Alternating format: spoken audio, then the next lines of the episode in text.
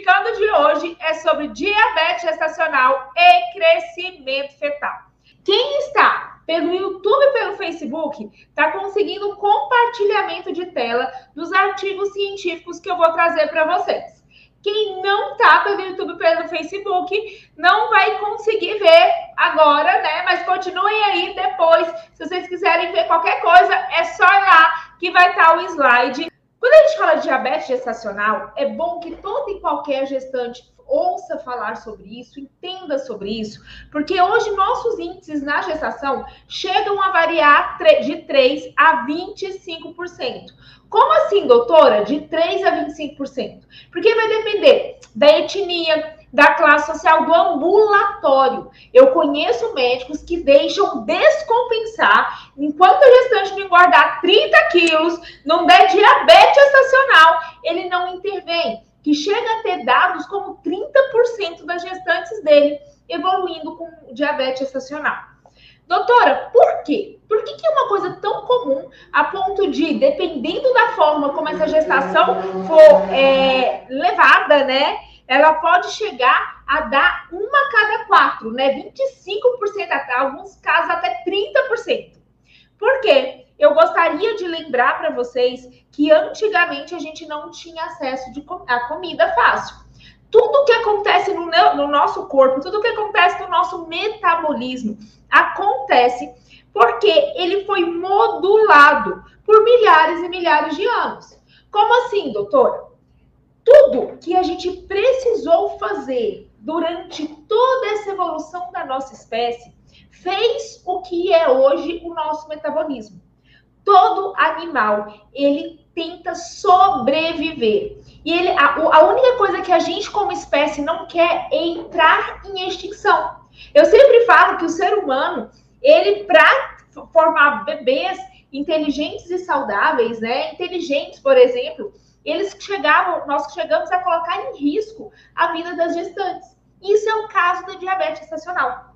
A partir do momento que a gente não tinha acesso à comida e os nossos bebês precisavam crescer, o nosso metabolismo precisava fazer alguma coisa para a gente garantir que chegasse açúcar para os nossos bebezinhos. Então, a placenta, ela invadia ali o útero, fazia com que aquilo, toda aquela parte uterina de artérias fosse modificada e mais do que isso, ela começava a tomar conta do metabolismo. Dessa jeito, a partir de 24 semanas, ela começava a injetar na corrente sanguínea vários hormônios, inclusive o lactogênio placentário, para que evitasse que o pouco de fruta, de grãos, é, de raízes que a gente encontrava ficasse na gente. A gente precisava mandar tudo isso para o bebezinho para manter a nossa espécie. Tudo isso que protegeu a gente por milhares e milhares de anos é como se a sogra fosse morar, dormir no meio do casal, mesmo do engravidar de novo, melhor anticoncepcional do, do mundo. O lactogênio placentário ele serve para isso. Então, isso que protegeu a gente, que fez nossa espécie crescer, Hoje, por causa desse acesso, é cada vez maior a comida, né? Cada dia que passa, você pega nossos avós, comia duas vezes ao dia, nossos pais três, nós comemos seis, nossas porções estão cada vez maiores. Tudo isso faz com que qualquer gestante que tenha uma alimentação desregulada nessa fase esteja colocando muito açúcar para o bebezinho. Então, essa aula intuito de vocês entenderem que a gestante por si só, independente de diabetes gestacional ou não diabetes gestacional, ela vai ter uma resistência insulínica, ela vai ter um aumento de hormônio de lactogênio placentário no sangue e ela vai precisar fazer dieta. Quantas vezes eu pego gestante com curva glicêmica normal e bebezinho crescendo acima do que deveria, por causa de dieta irregular nesse momento.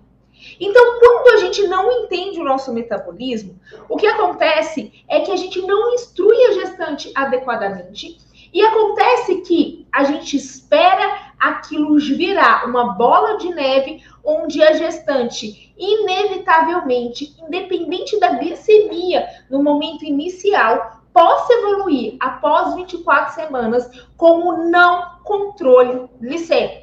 Conseguiram entender, meu povo, como é que nosso metabolismo aconteceu? Conseguiram internalizar que esse é o momento de dieta perfeito. Então vamos continuar, porque não é só isso, né? A gente precisa começar a entender que muitas vezes a gente vai lá e faz nossa glicemia no início da gestação. E quando essa glicemia dá 86, 87, a gente fala, vixe, não tem o risco de diabetes gestacional, eba! E vamos comemorar. Vamos comemorar tomando sorvete, chocolate, né? Ah, a doutora disse que eu não tenho diabetes, não, então bora comer. Outro caso também é aquela minha gestante que entra no meu primeiro trimestre, né? Acaba fazendo a glicemia em jejum, a glicemia em jejum alterada, com oito, nove semanas, ela já fala, doutora, eu estou com diabetes gestacional. É importante entender que toda vez que a gente faz a glicemia no início gest da gestação, o que a gente está olhando é como é que está a sua resistência insulínica inicial. Quando é que a gente vai fazer curva glicêmica? Após 24 semanas. A nossa placenta, ela começa a tomar conta do nosso metabolismo após 24 semanas. Então, é importante entender que essa glicemia mostra o que suas decisões, como seu metabolismo está nessa fase, mas que a gente vai precisar corrigir essa glicemia, sim. Tudo isso é corrigido, meu povo. A gente tende a achar que quando a gente faz o exame, aquele exame é o que nós somos. Não, aquele exame é uma foto do que nós somos naquele exato momento em que foi tirada. Então, é assim, como é que estava a glicemia agora, como foi tirada, como é que estava o metabolismo agora, de acordo com todas as escolhas antes que minha gestante fez. Do mesmo jeito, eu tiro uma foto agora minha, meu peso, minha altura, isso é o meu estado, a minha foto desse momento. Dependendo da minha dieta, daqui 15 dias eu posso estar mais magra, daqui 15 dias eu posso estar mais gorda. Tudo isso aqui, o que eu sou hoje, é resultado das escolhas que eu fiz até agora. A glicemia do início da gestação é mais ou menos isso. O que a gente quer ver é como é que essa gestante entrou nessa gestação. Ela não é de forma nenhuma definitiva para nada e é o que a gente vai mostrar aqui mais para frente. Outro, outra, é, então, é bom deixar claro que a diabetes gestacional é a resistência insulínica ocasionada pelo aumento do lactogênio placentário após 24 semanas. E o diagnóstico dela acontece após 24 semanas. A curva glicêmica ela é realizada após 24 semanas e mas não é porque ela nessa fase da normal que mais para frente a gente não possa ter alteração dessa curva. É, o que acontece é que ao longo de toda a gravidez a gente vai ter uma resistência insulínica. E essa resistência insulínica ela pode ficar maior ou menor de acordo com o nosso metabolismo. Muitas vezes eu pego gestantes com curva glicêmica normal, né? Morre de, morre de medo, doutora, de dar diabetes, faz tudo certinho até 24 semanas. Aí faz a curva glicêmica, oh, conseguimos! Sem diabetes gestacional, então deixa eu tomar meu sorvete comer direitinho, etc e tal. E a gente vai lá, com 28 semanas, vai avaliar o bebê, o bebê acima do peso. E aí vai repetir a curva glicêmica, a curva glicêmica alterada. Por quê? Porque o que a curva glicêmica mostra é o resultado do nosso metabolismo de acordo com as é, escolhas que eu fiz nos meus últimos tempos. Consegue entender? Então, ao partir, mesmo com uma curva glicêmica normal, a partir do momento que eu mudo o teor da minha alimentação, a partir do momento que eu exponho, que eu, que eu loto minha mitocôndria, né, de impurezas, de coisas ruins, eu acabo atrapalhando a minha, o meu controle glicêmico. Eu gostaria de dar uma ideia mais ou menos para vocês, de que o açúcar, né, ele não é energia. O açúcar, ele é a degradação do metabolismo do carboidrato. E esse açúcar no sangue, ele vai ser usado, né? Ele vai ser jogado para dentro da célula, depois ele vai ser jogado dentro de uma organela chamada mitocôndria. Depois ele vai fazer, tá certo? Uma mudança, né? Ele vai fazer entrar numa reação chamada ciclo de Krebs para liberar o ATP.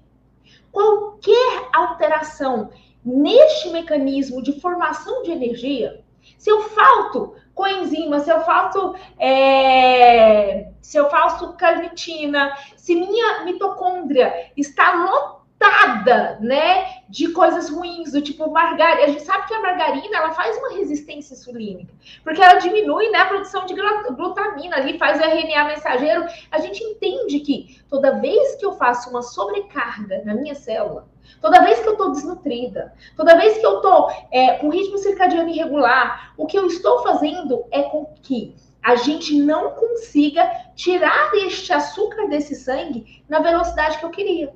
E a minha gestante diabética, ela acaba acontecendo duas coisas com ela. Ela fica com a glicemia aumentada, mas ela fica com fraqueza, porque ela não está usando esse açúcar.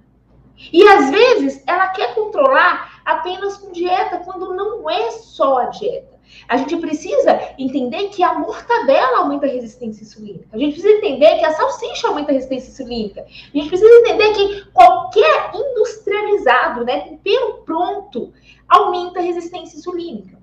Então, a curva glicêmica com 24 horas, o que ela vai nos mostrar é como é, quais estratégias nós vamos fazer e como é que vai ser esse tipo de acompanhamento. A gente vai fazer um screening, a gente vai fazer uma peneirada dessa gestante para falar, você vai ser mais radical, você vai ser menos.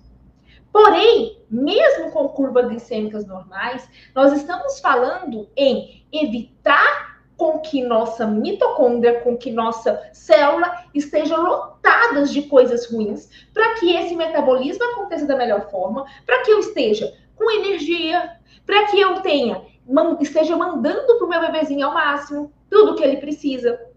O propósito da gravidez não é o mínimo necessário para o meu bebezinho não morrer, tá? Ou ele não vir mal formado. O propósito da gravidez é o máximo que eu posso fazer para desenvolver esse bebezinho ao máximo. O propósito da gravidez como um todo é gerar seres inteligentes, com menor risco de doenças crônicas, para que sejam bem ensinados para que faça transformação nesse planeta.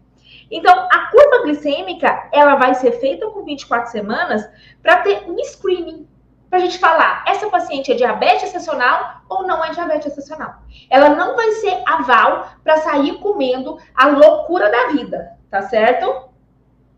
Uh, qual que é o diagnóstico da doença, né? A Albinha está perguntando se é necessário estabilizar ferro e vitamina D antes de engravidar. Eu vou fazer amanhã uma aula de concepção eu, amanhã eu devo colocar lá o link se você ainda não está inscrita. Eu vou falar sobre com a produção é, de hormônios, o que que precisa, como é que é esse pré-concepcional, se você já pode tentar, se não tá. Se não pode, tá? Deixa esse para amanhã. Meninas, essa aula vai ser fechada, porque aqui nesse canal é para falar de gestante, né? Então a gente não vai muito ficar confundindo, não. Aqui no nosso papel é gestante, mas eu vou dar essa aula para as tentantes amanhã. Doutora, como é que é feito o diagnóstico da doença? Não existe um diagnóstico único. Várias, cada escola fala de uma forma diferente, tá certo? Quando a gente fala de diagnóstico da doença, a Organização Mundial de Saúde fala que a curva glicêmica ela pode ir até 125 em jejum, né? Só se ela estiver maior que 180 é, após uma hora. Às vezes ela pode ir até 190 após duas horas. O que eu uso como screening, tá bom? É, e o que quase todo mundo usa, é a da Associação Internacional de Estudos na fase de estudos é, na fase da diabetes é, gestacional, né? Então, o que ela mais ou menos orienta é que a curva que, que a glicemia em jejum tem que ser menor que 92 que após uma hora tem que ser menor que 180 e após duas horas tem que ser menor que 153. Então, se eu tiver uma glicemia acima de 93, né, no nosso, no nosso em jejum, a gente já pode dizer que é diabetes excepcional. Se dentro de uma hora, né, quando a gente vai fazer a curva glicêmica, ela tiver maior que 180, eu posso dizer que é diabetes excepcional. Ou se dentro de duas horas ela tiver maior que 153, eu posso é, dizer que é diabetes excepcional. Outra forma de fazer diagnóstico diferencial, que é um, uma forma direta, tá certo? Seria avaliar o abdômen fetal. Toda vez que a gente avalia o abdômen fetal, o que a gente está avaliando é diretamente como é que está o crescimento do bebê. Meninas, não é só o bebê ser gordinho, não é só o bebê ter 4 quilos. Às vezes eu tenho paciente, eu sempre lembro de uma gestante minha, que ela era, é, é, ela era descendente alemã. As, per as pernas dela terminavam na minha cabeça. A mulher tinha dois metros de altura, lindíssima, sabe? E o bebezinho dela nasceu de 2 quilos, 180 e parto normal. Quando você media o bebezinho dela, ele era enorme, mas ele era enorme, simétrico. A cabeça dele era enorme, o abdômen dele era enorme, o fêmur dele é enorme. Tudo era enorme, tá certo? Uma coisa diferente é quando o nosso bebezinho tem uma cabeça no percentil 50, um fêmur no percentil 50 e um abdômen no percentil 90. Um abdômen no percentil 95. Quando a gente fala de abdômen, meninas, vocês têm que entender que nessa fase não tem gordura.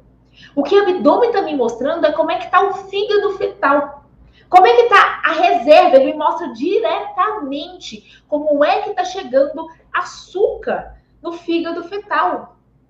A partir do momento que está indo muito açúcar para o bebê, ele vai ficar com uma circunferência abdominal maior. A partir do momento que está faltando nutrientes para o bebê, ele vai ficar com a circunferência abdominal menor. Ela, a circunferência abdominal também é o meu grande marcador se o crescimento do meu bebezinho está adequado. Quando a gente avalia o bebezinho, a gente não avalia simplesmente com, como peso e altura, mas a gente avalia através de um gráfico. E esse gráfico de percentil que vai me poder avaliar. Eu posso melhorar? Eu não posso melhorar? Como é que está esse crescimento desse meu bebezinho? Eu vou mostrar aqui para vocês o gráfico que eu uso lá na clínica. Eu cortei aí mais ou menos. Mas aqui, meninas, a gente tem o nosso peso fetal a gente vê o peso fetal do bebezinho perto do percentil máximo. Quando a gente vê o peso fetal do bebezinho perto do percentil máximo, a gente vai avaliar de que que esse peso está acontecendo. A gente olha o crânio no percentil 50, aqui não tem a foto, mas o fêmur no percentil 50, e quando a gente vai olhar lá a circunferência abdominal, a gente vê que a circunferência abdominal está chegando lá no nosso percentil 95. Quando a gente vai conversar com a mãe e fala como é que está a sua alimentação, independente da curva glicêmica dela estar normal ou não está normal, o que a gente tem é uma alimentação irregular. Então, essa gestante, ela precisa ter mudança de perfil de dieta. Porque a forma como ela está se alimentando não é uma forma que vai conseguir, né, é, conseguir dar esse, para esse bebezinho tudo que ele precisa para crescer no seu máximo potencial. Da mesma forma, às vezes eu chego bebê, mulheres preocupadíssimas que o bebê está muito grande, está todo mundo desesperado, e ela já está fazendo dieta, ela está fazendo de tudo, e você olha lá, o bebê está grande porque está cabeçudo, bebê inteligente, gestante bem nutrida, fazendo de tudo. Normalmente essas que ficam mais noiadas é essa que está fazendo mais coisa, né? Então, assim, é, é, importante a gente parar de ver simplesmente peso e altura e começar a entender como é que tá o perfil desse bebê em relação ao crescimento. É um bebê que está crescendo muito simétrico, é o fêmur que está grande? É a cabeça que está grande? Porque para mim não vale nada. Um bebezinho de peso normal, altura normal, com abdômen grande e a cabeça pequena. Então, é importante começar nos a colocar gráficos de crescimento em todas as avaliações obstétricas, tá certo? Uh, vamos continuar a aula. A dieta está perguntando, mesmo sem comer industrializados, açúcar isolado, gorduras ruins, carboidrato simples, se desenvolve diabetes gestacional? Vamos entender. A gestante, por si só, ela tem uma resistência insulínica nessa fase. Então, ela aumenta o risco de, de desenvolver, tá bom? É, uma, um diabetes gestacional. Nada do que acontece, acontece por um único fator. Tudo o que acontece, se eu for dar diabetes gestacional, isso é uma junção de fatores que vão lá e ocasionam. Às vezes eu tenho um risco genético associado a uma alimentação irregular, associado a um aumento de estresse, associado a um horário de dormir ruim, e aquilo tudo vai lá e estoura. Às vezes eu tenho um risco genético tão grande que mesmo fazendo tudo certinho, eu não consigo controlar. Às vezes eu não tenho risco genético nenhum. Mas eu faço tudo tão errado. Eu engordo 30 quilos, eu me sobrecarrego de um monte de coisa, né? Que aquilo estoura. Então não é uma única coisa. Mas é óbvio que o que você percebe é que se dentro, se, se, em alguns ambulatórios chegou a ser 30%, ou seja, o médico nunca falou nem de dieta, a gestante nem sabe o que é dieta. Ela está achando que tem que comer com dois. Ela não está caminhando, ela está dormindo errado, está estressada. E aí, quando estoura diabetes, já entra com a insulina. É diferente do resultado que você tem de uma gestante que entende o metabolismo, que melhora o, o, a, a, alimentação, tá certo? Que faz tudo da melhor forma como pode fazer, que faz uso de é, que dorme no horário, que caminha. As taxas são muito baixíssimas. As taxas, quando você vai ver, né, em relação a, a eu, eu, olho muito dentro da plataforma, que as meninas têm acesso à suplementação, as meninas têm acesso a tudo, né? Se a gente vai ter ali, se teve 300 alunos, a gente teve uma que precisou de insulina.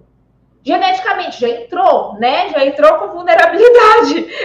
Então, a gente teve uma que precisou entrar com insulina. Mas mesmo assim, quando a gente vai ver como é que está o controle, como é que está o crescimento do bebê, está muito melhor. Então, quando você pensa numa taxa de 30% para uma taxa de 0,3%, a diferença é enorme quando a gente dirige. Não tenho como dizer que é 100% prevenível, tá certo? Mas eu sei que é extremamente comum, mas não é normal não éramos para ter a quantidade de pacientes com diabetes gestacional que a gente tem hoje. E se a gente tem, é por falta de informação. Então, é importante entender isso, tá certo? Vamos continuar nossa aula. Quais são os riscos da diabetes gestacional para a mãe? O que é diabetes? A diabetes é o aumento do açúcar. Por algum motivo, eu não estou conseguindo digerir esse açúcar. Minha insulina não está funcionando, as coisas não estão acontecendo direito, eu tenho uma resistência insulínica né, própria da gestação, junto com alguns outros fatores, talvez eu estou estressada e não estou conseguindo tirar esse açúcar. A partir do momento que eu não tiro esse açúcar do sangue, o próprio açúcar no meu sangue, ele fica ácido. E esse aumento da acidez sanguínea vai nos nossos, nas, nas, nossas artérias, onde elas ficam muito fininhas, que a gente chama de arteríolas, e vai destruindo esse local. Por isso que o diabético, né, aquele que tem a glicemia maior que 125, né, principalmente se estiver mantendo ela acima de 140, ele tem lesões, lesões no olho. A gente tem uma retinopatia diabética, ele tem lesões no rim. É normal disso. Só que na gravidez, é um momento diferente. É um momento onde eu tenho um bebezinho. E além do momento de eu ter um bebezinho, né, que é o que, que os capilares dele são muito mais finos que o meu, e essa acidez ele não pode ficar tanto, porque isso vai causando lesão no bebê. O que acontece é que eu tô com uma placenta tomando conta do meu metabolismo, com aumento de sangue circulante, com mudança do sistema imune, com mudança de toda alteração gastrointestinal, né? E tudo isso junto coloca a mãe em vários riscos.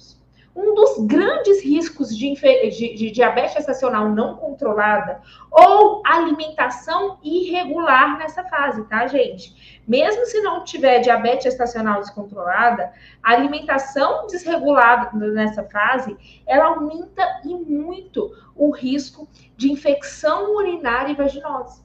Porque a partir do momento que meu açúcar já está alto, a partir do momento que meu açúcar já está ali acima do, da quantidade e o meu rim precisa de filtrar por dois, o que acontece é que ele pode deixar passar moléculas de açúcar pela urina.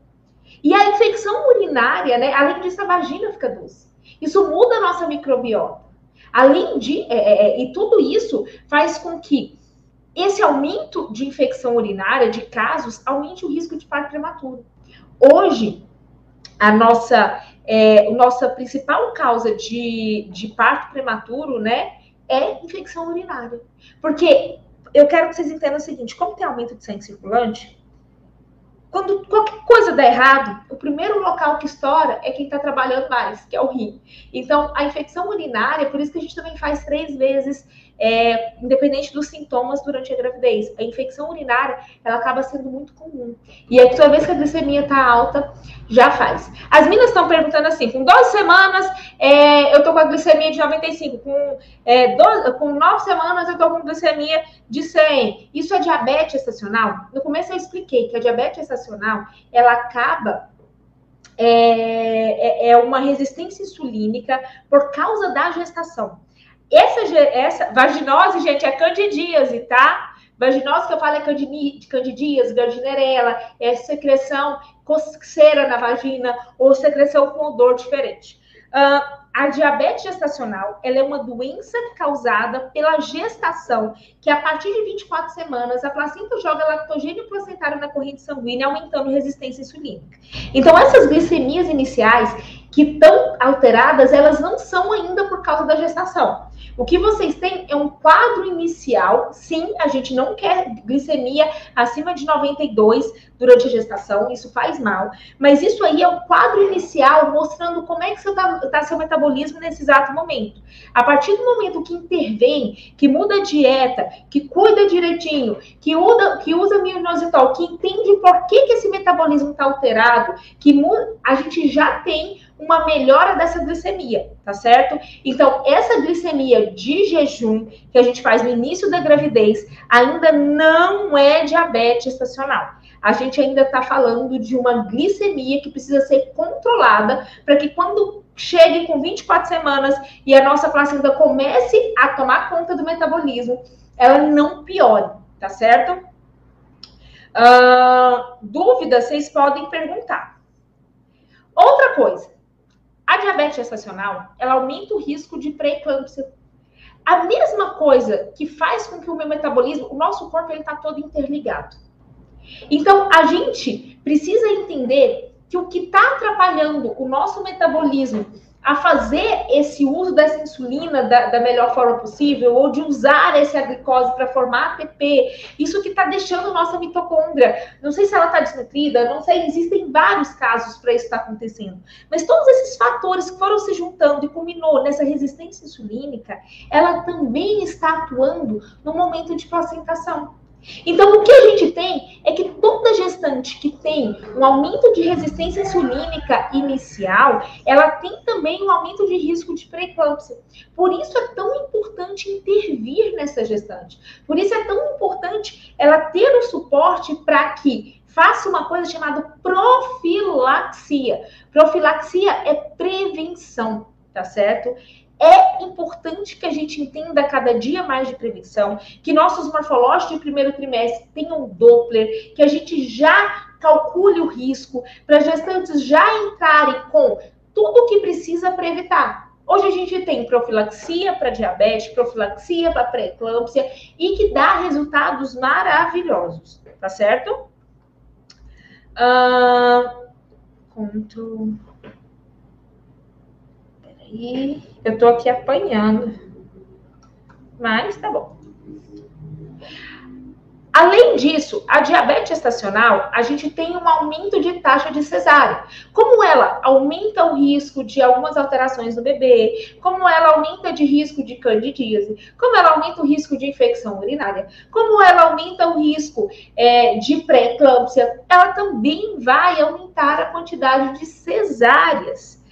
E quando evolui para parto normal, isso eu estou falando da diabetes gestacional descompensada, tá, gente? Então, mesmo diabetes gestacional, às vezes pode até usar insulina e a gente manter a glicemia normal. Tem pacientes minhas com, com diabetes, né? Porque geneticamente já tinham, ou é, é, já a família já tinha, né? Que o bebê nem sabe que ela é diabética. O bebê, hora nenhuma, teve um abdômen aumentado, ela não teve uma infecção urinária, as glicemias que, que faz, né, o HGT que faz tudo normal. Então, tudo isso que eu tô falando não é porque eu quero que vocês entendam, tá? Quando vocês fazem o exame e a glicemia dá 94, 95, você pode, oh meu Deus, rasgar a roupa, desesperar, ver o que, que isso causa no bebê, ler tudo, ficar ansiosa, insegura, etc e tal, que não vai resolver nada, só vai piorar o cortisol, só vai piorar tudo. Ou você pode entender por que, que isso está acontecendo. Ah, isso é uma resposta do metabolismo? O que, que eu faço para melhorar? E aí você pode mudar a dieta, mudar o horário de dormir, suplementar o que precisa suplementar, entender de célula, fazer o que você, o que você pode para que o bebê nem saiba que, ele, que você tem diabetes gestacional. A partir do momento que você consegue controlar, tá certo? Você acaba mudando todo o prognóstico do bebê. Quem não teve nas outras gestações pode ter agora? Sim, lógico, eu nasci sem diabetes, não significa que eu com 80 anos não voltar. Ariane, é, dextro normal, porém abdômen aumentado, está descontrolada a diabetes? Sim, a dieta não está uma dieta regulada. O abdômen do bebê, ele é um dos, um dos melhores parâmetros que a gente tem, Ariadne. Então, toda vez que a gente tem uma circunferência abdominal aumentada, a gente sabe que, de alguma forma, está sendo armazenada glicogênio hepático mais do que a gente gostaria em relação ao, ao bebezinho. É importante entender também se esse abdômen está aumentado é, simetricamente, do tipo, às vezes o bebê tem o abdômen aumentado, mas o crânio está aumentado, o fêmur está aumentado. Então, não é apenas abdômen aumentado. Então, isso pode ser uma coisa que a gente fala de estrutural. O bebezão é grande.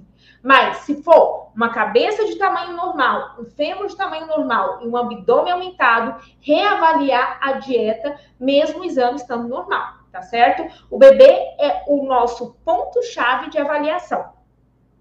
Outra coisa que acontece é que quando essa diabetes gestacional está descontrolada, a gente tem um trabalho de parto normal prolongado e menos efetivo.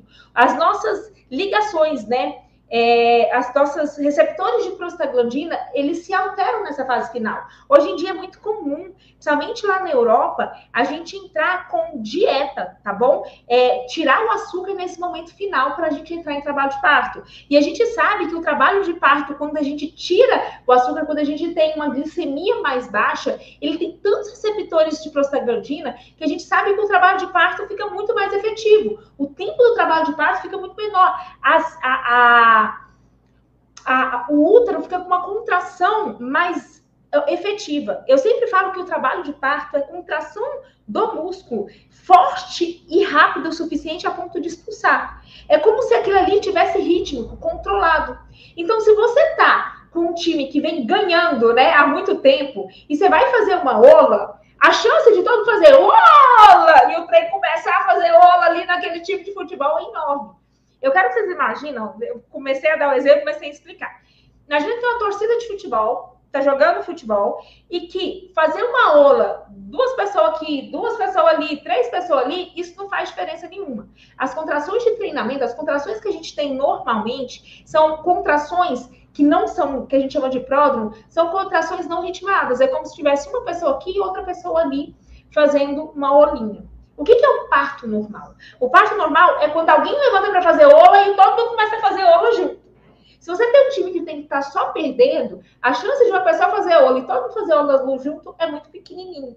Então a gente diminui os nossos receptores de prostaglandinas quando a gente tem diabetes gestacional. Então as contrações não são tão vigorosas e nosso trabalho de parto normal é mais prolongado. Não sei se deu para entender, meu povo, mas estou tentando explicar de um jeito mais fácil o que a gente come, a forma como o nosso açúcar é regulado, né? Ele faz, ele dita como é que é as nossas microbiota, a, a, como é que são as bactérias, os fungos, os protozoários que moram na gente. Quem tem diabetes gestacional descontrolado, ela acaba tendo mais bactérias ruinzinhas andando pelo corpo. Então, ela aumenta o risco de mastite. Toda vez que você vai amamentar no começo, o aleitamento ele não é fácil. Ele acaba fazendo fissuras. O problema não é se fez fissura ou não. O problema não é se o bico está sensível ou não. O, a mastite, a culpa não é o bico sensível.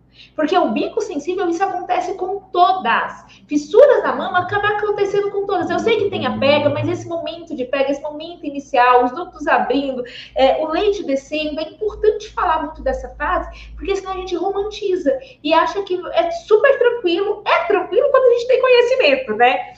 É, a mastite ela acontece quando as nossas bactérias, por isso que a dieta da mãe é uma das coisas mais importantes para controlar a mastite. Então, a diabetes gestacional ela cursa com aumento de risco de mastite. E para o bebê, os riscos é, primeiro, esse sangue extremamente ácido indo no bebê, vai lá, mesmo no coraçãozinho perfeitinho, depois você rasga a bunda de comer besteira, fica tomando lá sorvete, Coca-Cola, o que você está jogando ali é uma coisa ácida para o bebê. Às vezes aquele coração lindo, ele começa a fazer uma hipertrofia de septo interventricular. Entre os ventrículos ali fica hipertrofia.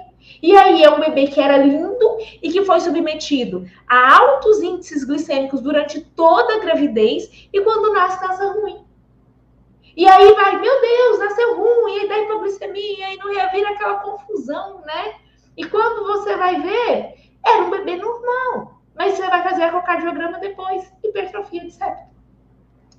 Uh, outra coisa que a diabetes faz é um bebezinho grande, mas é um bebezinho grande por ter abdômen grande. Uh, a gente sabe que a diabetes gestacional mal controlada, gente, a grande maioria das pacientes com diabetes bem controladas nem sabe que a paciente é diabética. A gente consegue controlar muito bem. A insulina é um ótimo fator, a gente consegue prevenir e quando infelizmente geneticamente não tem como prevenir, mesmo fazendo tudo certinho, a gente consegue controlar. Uh, quando imagina que você que você dá tudo pro seu bebê. Toda vez ele quer um carro, você dá um carro. Ele quer um celular, você dá o um celular. Ele quer viajar, você dá a viagem. O dia que você cortar e falar, não, vai ter que trabalhar, ele vai chorar, ele vai reclamar, ele não vai querer trabalhar de jeito nenhum. Mas vamos dizer que você dá um básico pro seu bebê. Você dá o que ele precisa. Você dá uma escola, você dá alguma coisinha assim.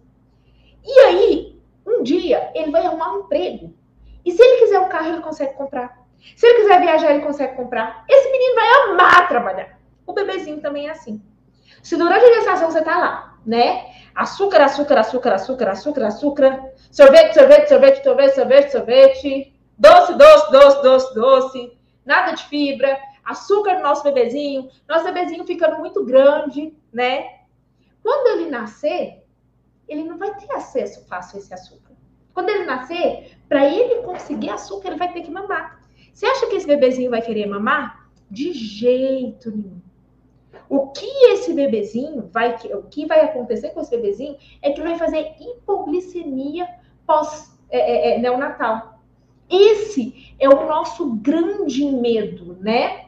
Só que mais do que isso, né? Mais do que a hipoglicemia neonatal, desse bebezinho ficar baixando essa glicemia durante todo o pós-negócio, e que eu acho que é uma das coisas que a gente tem mais que conversar, é o termo epigenético. É a programação metabólica negativa que a gente vai fazer num bebezinho que está dentro da barriga. Hoje, cada dia que passa, a gente fala mais sobre epigenética. O bebê pode até não ter, gente, aumento de risco de diabetes, geneticamente falando. Mas o que você está fazendo é que, no momento onde ele está sendo formado, onde ele está sendo gerado, você está bombardeando ele de açúcar. Ele vai ter que mudar o metabolismo dele todinho para lidar com isso. O que você vai fazer é aumentar o risco de pressão alta, obesidade e diabetes nesse meu bebezinho na vida adulta. Muito do que a gente está estourando hoje em pessoas mais novas, né, hipertensão, diabetes, etc. Tal, eram nossas orientações de que a mãe deveria ficar sedentária e comer o dobro na década de 90. Então, o que a gente precisa entender é que todas as minhas escolhas nesse momento da gestação, elas impactam diretamente meu bebê.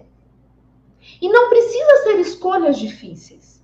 O que a gente precisa internalizar, o que a gente precisa mudar a chave é que não é o mínimo necessário para o meu bebezinho não morrer. O que a gente precisa virar a chave é que a, uma a cada quatro da diabetes estacional esse período é um período que a gente está muito, é muito suscetível. O nosso metabolismo está com o lactogênio placentário. O que a gente come vai para o bebê. Não dá para ter dieta inadequada. Esse é o momento que vocês estão com a faca e o queijo na mão. E que vocês podem sim fazer muito para que esse bebezinho continue crescendo. Que tudo, que ele continue crescendo simetricamente. A avaliação do bebê precisa ver simetria. A simetria é muito mais importante do que peso e altura, porque a simetria me mostra como é que está esse abdômen em relação ao resto do corpo. Quando a gente continua falando, você fala, tá bom, doutora, mas o que, que eu faço? Você me disse que Toda gestante tem risco, algumas gestantes têm mais risco, tá? Quem tem gestante, que já engravidou obesa, gestante que tem história de síndrome do ovário policístico, gestante que tem história familiar de diabetes, gestante que já tem diabetes anterior, ela tende a piorar, né? Com esse quadro de resistência insulínica. Mas o que, que eu faço? Acabei de resolver, fazer o exame de glicemia em jejum, você fala que ainda vai piorar e ele já tá ruim. O que, que eu faço? Como é que eu controlo minha glicemia? Eu já entendi que é a dieta. Mas mais do que a dieta, o que, que realmente é importante, né? E eu preciso contar para vocês que existem muitas e muitas estratégias para a gente fazer. Quem está no Instagram não consegue dizer, não consegue ver, mas eu estou colocando alguns depoimentos de algumas gestantes, tipo assim, só tenho a agradecer a Deus, primeiramente, e suas lives, doutora. Minha glicemia estava em 93 e hoje eu fui pegar o resultado do outro exame, tive, que tive que repetir, já deu 83. Então, o que eu estou mostrando para vocês são gestantes que fizeram um exame, deu 93, que mudou as variáveis. Se vocês continuarem do mesmo jeito que vocês estão, um mais um sempre vai ser dois. Você está comendo errado, você está dormindo errado, você está fazendo tudo errado, um mais um sempre vai ser dois. Sua glicemia sempre vai ser assim. Mas se você mudar as ordens, as ordens, né? Se você mudar o sono, mudar a alimentação, mudar as coisas, essa glicemia muda, né? A outra aqui, nunca pensei que ia falar isso. Tô sem, eu tô sem hipoglicemia matinal, né? Essa aqui é a Aracélia. Eu sempre gosto de trazer o depoimento dela, porque ela começou na plataforma com pré-eclâmpsia e diabetes estacional. Meninas, por que, que eu trago o depoimento? Eu acho que uma das principais coisas que a gente precisa fazer é espelhar. Uma coisa é a doutora dizer que tem como. Outra coisa é você ver gestante que tinha glicemia alta e voltou ao normal. Que entrou com pré-eclâmpsia e que resolveu. Que entrou com diabetes e que resolveu. Que precisou usar insulina e o bebê tá bem. Tá aqui, ó, a foto do meu bebê, eu com meu bebê bem. Dá aquela sensação de, ó, ela fez, ela conseguiu. Se ela conseguiu, eu consigo. Então, eu gosto de trazer para vocês espelharem. E do tipo, ela conseguiu, de verdade, vencer a pré-eclâmpsia e a diabetes gestacional. Por quê? Calma, permitiu mudar a alimentação, fez meditação, seguiu o controle e fez o melhor que pode. Toda vez, eu acho que vocês já devem ter me ouvido falar demais da importância da melatonina, tá certo? A melatonina é o nosso grande hormônio. O nosso grande hormônio é o chefe de todos os hormônios. A dieta, gente, ela é fundamental para a gente ter um controle. Então, assim, não adianta eu ter tudo certinho e ficar comendo brigadeiro 24 horas por dia. Então, a dieta, ele é uma coisa importante para o nosso controle. Mas a gente não precisa achar que a gente vai controlar diabetes estacional fazendo só dieta. Não é verdade. Esse é um dos fatores. Eu posso comer pouquíssimo, quase nada, e mesmo assim, tá certo? É, a, a, Bruna perguntando se pode suplementar melatonina na gravidez. Não pode, Bruninha. Melatonina não pode ser suplementada na gravidez, tá bom? É, a gente precisa produzir a melatonina. É uma contraindicação formal. Ah, vamos entender. Melatonina, ela é o chefe do nosso corpo. Uh, essa melatonina, ela é o que manda nos nossos outros hormônios. Pra você ter ideia, se você tirar a glândula pineal que produz melatonina de ratos, eles ficam obesos e fazem diabetes. Eles desenvolvem diabetes gestacional. Porque a gente tem receptor de, de melatonina lá na insulina. Falando, funciona. Como é que a gente produz melatonina? Primeiro, tendo o intestino bom. Porque quem produz a serotonina, que é a molécula precursora de melatonina, é o intestino. Se você tá com uma dieta, né, com fandangos, você não vai conseguir. Se você está achando que você vai controlar diabetes gestacional, né? Fazendo uma dieta low carb.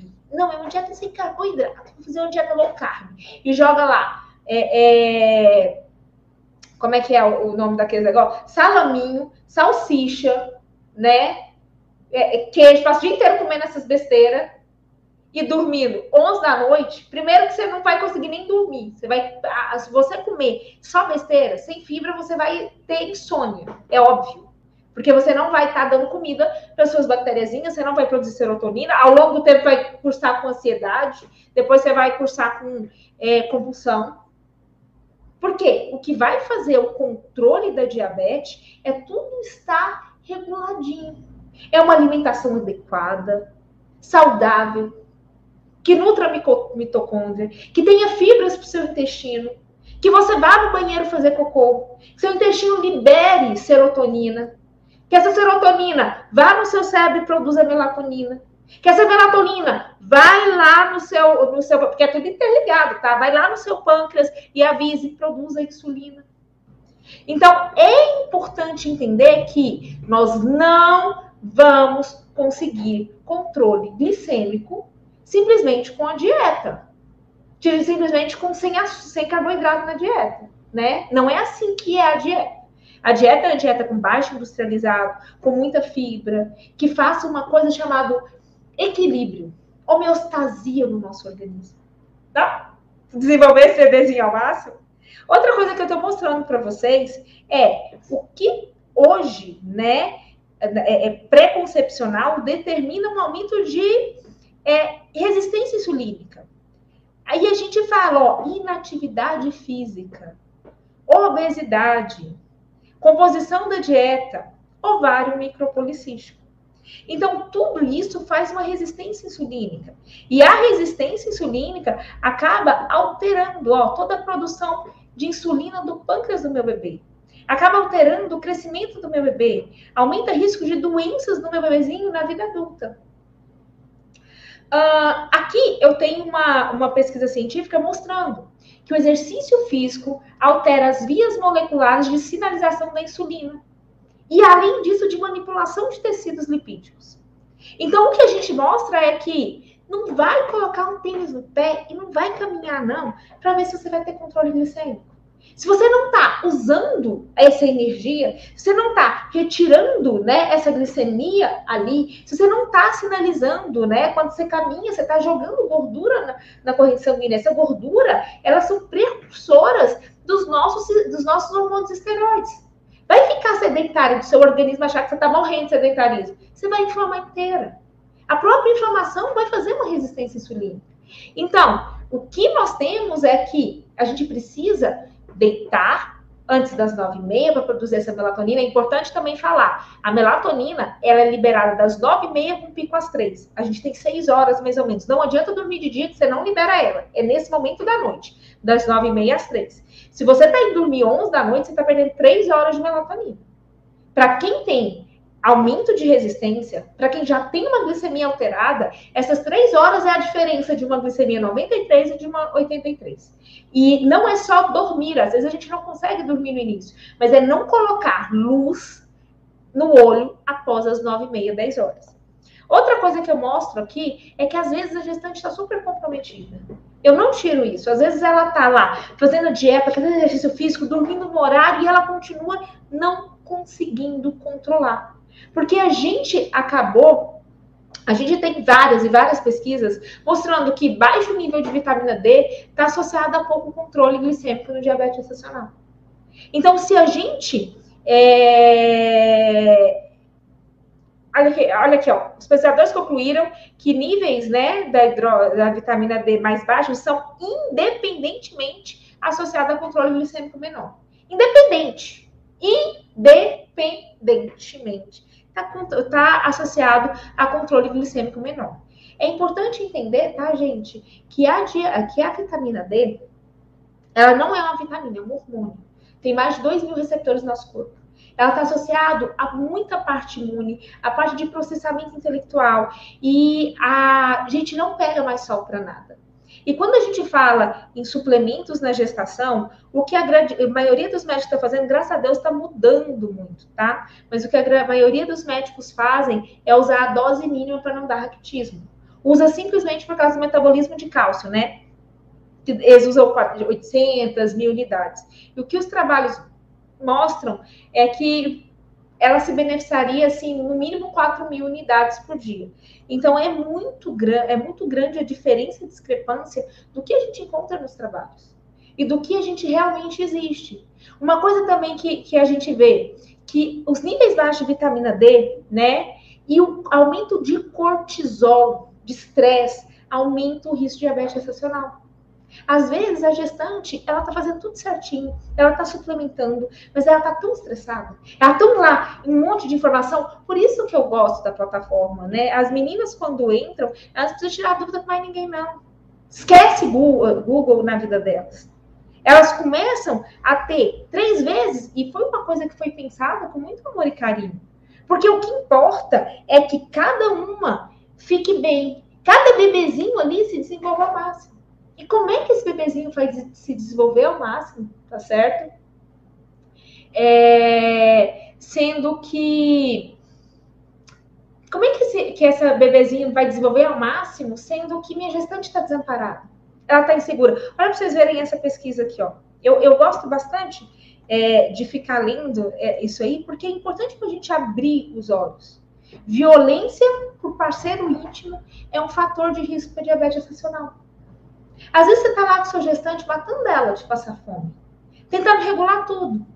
O marido está ameaçando ela 24 horas por dia. Isso por si só descontrola. Quem é a minha gestante? O que, que ela está acontecendo? Como é que está o fator emocional dela? Como é que está a vitamina D? É o que eu falo, nada acontece por uma única coisa, mas é a junção. Como é que está ela no emprego? Porque se meu emprego também estiver ruim, como é que eu vou controlar? E quando a gente começa a entender que precisa dormir no horário, caminhar, controlar o alimento, a, a, a vila, né? É, é possível adquirir diabetes gestacional após 35 semanas? Curva glicêmica dentro dos parâmetros? Vilela, Camila, né? É, vou te falar uma coisa. Se você quiser adquirir diabetes gestacional, eu vou te dar uma dieta que você vai fazer ela por 15 dias. Vai tudo descompensar. Tudo. A pressão vai subir, você vai inchar, vai, vai sobrecarregar sua mitocôndria e vai e daqui um pouquinho você não dá conta mais de tirar o açúcar do sangue. Eu fico brincando que nossa alimentação, isso porque a gente já é formado, você é formado, imagina isso para o bebê, o impacto dos bebês. Dentro de um ano, se você quiser engordar 50 quilos, adquirir diabetes estacional, pressão alta e morrer, pessoal, você tem dieta para isso? Bora comer bacon 24 horas por dia, né? Comer aí umas 5 mil calorias por dia sorvete, chocolate, tocar tudo quanto é industrializado para dentro, passar o dia inteiro com whey, né? Que é um tipo de industrializado. Que a gente vai, vamos comer fandangos 24 horas por dia. Faz o seguinte, come fandangos de manhã até a noite. É óbvio que a gente tem como, dependendo, independente da idade gestacional, as escolhas que a gente faz todos os dias acabam repercutindo. Então, tem como? Depende do que, que você vai fazer. A chance de, se você estiver comendo direitinho, se você não estiver se entupindo de sorvete, de refrigerante, se você estiver dormindo no horário, se você estiver caminhando, a chance é muito pequenininha. Se estiver fazendo tudo errado, a chance é maior. Então, é importante a gente entender isso e fazer nossas escolhas diárias, tá certo? Vamos falar de profilaxia. Doutora, além de tudo isso, existe mais o que a gente pode fazer? Eu uso profilaxia lá dentro da plataforma. Eu já vou até falar para vocês. É, gestantes que estão com síndrome ovário policístico, que já entraram com uma glicemia acima de 93, é, gestantes que estão acima do peso, né? Que é, já teve diabetes gestacional na, na gravidez anterior, é, elas acabam já entrando desde o começo com o milenoxitol. O milenoxitol de 2 gramas, fizeram uma pesquisa com 197 mulheres grávidas com sobrepeso, elas não tinham diabetes gestacional, elas tinham um aumento de risco simplesmente por sobrepeso. E aí, em um grupo, eles dividiram essas gestantes em dois grupos. Em um grupo, eles entraram só com ácido fólico, que todo mundo entra, que é a vitamina, né, para evitar defeito subneural, que ela entra lá no ciclo de oxicisteína, etc. Para o outro grupo, eles entraram com o inositol e o ácido fólico. Então, eles colocaram o inositol num grupo e no outro não. O que eles tiveram foi que no grupo onde eles entraram com o inositol, eles tiveram uma, uma quantidade significativamente menor. Ele diminuiu 67% o risco de diabetes mellitus gestacional. Ele nutriu aquela gestante de uma forma que ela conseguia fazer o metabolismo da glicemia. Então, minha princesinha, é fantástico. Se aumentar em quase 70, diminuir em quase 70% a chance, é muito legal. Doutora, fiz tudo. Tudo que eu podia e que eu não podia. E mesmo assim, não consegui controlar. E agora, o que fazer? Tratar. Como é que é esse tratamento? E é bom entender que a gente tem tratamento e que a gente tem diagnóstico, que isso é a benção. Não é com metformina, tá bom? Não é. Qual que é o melhor horário de tomar minoxidil? Pela manhã. É uma sinalização hormonal. Qual é o melhor é, é, é, horário de fazer exercício físico? É pela manhã. É uma sinalização hormonal. Então a gente começa o dia sinalizando para o nosso organismo isso aí, tá certo? Ah, a metformina ela degrada nossas B12. Então ela não é e ela não é de escolha. Então, não é o nosso tratamento de escolha. O nosso tratamento de escolha é realmente a insulina. Como é que a gente deve manter essa glicemia? A gente deve orientar essa gestante a manter a glicemia de jejum menor que pelo menos 95, de preferência menor que 93. Manter a nossa glicemia pós-prandial de uma hora, então comeu uma hora depois, o que a gente quer que esteja menor que 140 e duas horas depois menor que 120. Então, a orientação é controle com HGT, tá bom? A gente entra com insulina e a gente começa a controlar através de glicemias em jejum menor que 95, uma hora depois menor que 140, duas horas depois menor que 120. Doutora, como saber se minha insulina, tá bom? Uh, está sendo bem calibrado. Eu acho que é um dos grandes medos. O que a insulina faz com o bebê? Né? Se tiver bem organizado, não faz nada, faz é ajuda. O bebê nem sabe que tem diabetes gestacional. Se ela estiver mal calibrada, o que ela pode fazer é não controlar esse diabetes, então a gente vai usar outras estratégias e mudar a dose, ou às vezes pode estar fazendo uma hipoglicemia. A gente tem alguns casos de bebezinhos que fazem restrição de crescimento. Então é o bebezinho que estava com circunferência abdominal ali no 90, entrou com insulina, ele começa a fazer é, circunferência abdominal de 40, de 30, ele começa a ficar com o abdomezinho assim menor. Uh, o que é importante entender é se ele é simétrico ou se é assimétrico. E essa avaliação do bebê em relação à simetria e curva de crescimento, ele é um dos nossos grandes aliados para avaliar como é que está esse controle glicêmico, tá certo? Para avaliar como é que tá o bebezinho, tudo que a gente faz, a gente faz para o bebezinho. Então, quem que é a melhor pessoa para nos contar se o trem tá bom, se tá ruim? O bebê. O bebê está crescendo peso normal? Ele não está acima do peso? Se a diferença abdominal dele está simétrica em relação ao crânio, ao fêmur, de boa. O bebê nem sabe o que é insulina. Insulina é um hormônio que a gente produz por conta própria. E o pós-parto? O que, que acontece? Toda mulher que tiver o diagnóstico de diabetes gestacional, que tiver essa resistência insulínica durante a gravidez, após seis semanas do parto, Quanto que é seis semanas o parto? Mais ou menos 40 dias. Saiu do puerpério, do, do, da nossa travessia do deserto, saiu desses 40 dias, dessa quarentena que eu falo, desse resguardo que eu peço. O útero voltou ao lugar, né? A progesterona já deu a queda vertiginosa. No começo não adianta, tá? O que a indicação é refazer é, a curva glicêmica para reclassificação. Então, a gente precisa ter um controle pós pós-nascimento do bebê.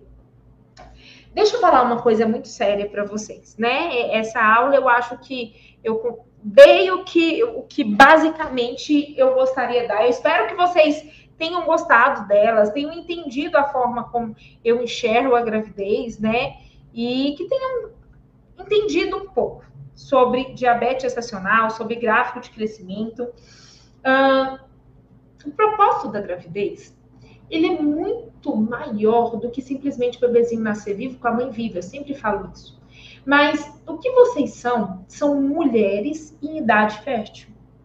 O que nós estamos conversando aqui, todas vocês que estão aqui assistindo essa aula, são mulheres em idade fértil. São quem vão conseguir trazer agora os bebezinhos que vão morar no planeta daqui a um pouquinho. E quando a gente engravida, normalmente a gente não engravida a vida toda. A gente tem um intervalo em que pode engravidar. Se a gente vive 100 anos, a gente é fértil por 20, 30 anos. E esse momento de fertilidade é um momento onde a gente precisa estar saudável. A nossa mulher que acabou de parir, ela pode ser mãe dentro de um ano. Como é que vai ser esse bebezinho? Como é que você vai deixar essa gestante? Como é que ela vai cuidar desse bebê? Como é que vai ser a glicemia dela nesse momento? Como é que vai ser o cérebro dela até para ensinar esse bebezinho? Mas como é que você vai preparar ela e controlar ela para uma possível próxima gestação? Porque o intervalo intraparto, intraparto acaba sendo pequeno. Quando a gente engravida, passa ali dois, três anos, a gente está engravidando de novo, tá certo? Quando é o primeiro. Então, é importante começarmos a zelar das nossas mulheres de idade fértil. Porque os bebezinhos, eu sempre falo que daqui a 100 anos, tudo isso que a gente vê vai acabar. O que vai ficar são nossos descendentes. Daqui a 30 anos, quem vai estar vivendo nesse mundo são nossos descendentes. Quando você pega meninas com ritmo é, é, é, é menstrual irregular, tem motivo a gente não dá o suporte que essas meninas têm, a gente não entende que elas vão engravidar. Cada dia que passa, aumenta o nosso aborto, aumenta a infertilidade, aumenta as gravidez embrionada, aumenta alterações metabólicas em, em mulheres de idade fértil. E vocês são berço do futuro. Então, é importante a gente garantir que esse bebezinho dentro da barriga tenha o melhor e que a gestante esteja amparada. Isso que eu faço dentro da plataforma, eu sempre falo assim, é, a gente não encontra em lugar nenhum, é uma forma que eu acho que daqui um pouquinho, que eu sonho que meus netos tenham. É o amparo que realmente a gestante precisa nesse momento. É esse olhar de proteção da sociedade.